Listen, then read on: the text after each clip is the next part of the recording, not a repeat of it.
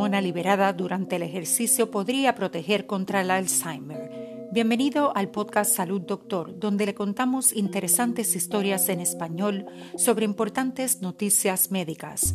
Soy Em y hoy hablamos sobre otro posible beneficio del ejercicio.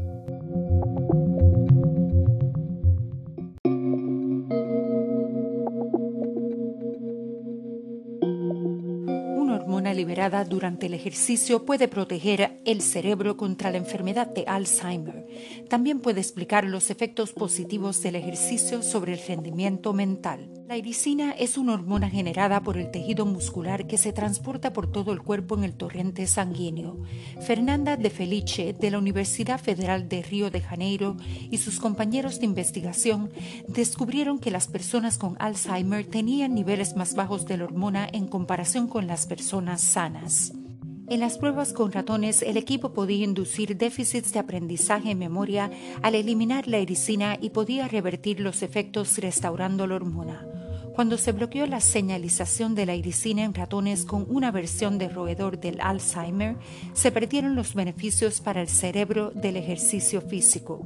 Sabemos que la actividad física está relacionada con una mejor salud cerebral a medida que envejecemos y esta investigación destaca un mecanismo biológico que puede contribuir a este efecto beneficioso, dice Rosa Sancho de Alzheimer's Research UK.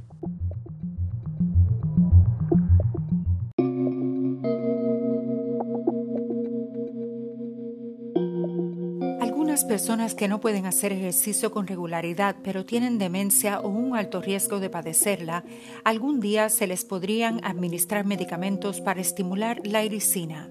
Los medicamentos diseñados para estimular la hormona identificada en esta investigación podrían traer algunos de los beneficios de la actividad física a las personas que tienen menos capacidad para hacer ejercicio. Aunque este estudio solo se realizó en ratones, se suma la creciente evidencia de la relación entre los factores del estilo de vida, como la condición física y la demencia, dice James Pickett del Alzheimer Society.